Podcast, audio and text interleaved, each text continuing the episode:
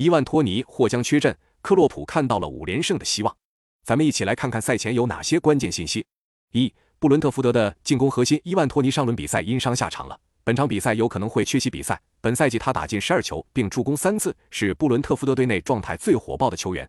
如果他本场无法登场，那么对布伦特福德的进攻来说打击不小。二、布伦特福德上赛季两次面对利物浦丢了六个球。并且利物浦的六个进球分别由六名不同的球员打进。布伦特福德的后防线面对利物浦的进攻还是挺吃力的。三，利物浦上轮对阵莱切斯特城的比赛当中，中场埃利奥特和左边卫罗伯逊都因为受伤下场，本场比赛可能均会缺阵，这让密集赛程下本就伤兵满营的利物浦更加困难。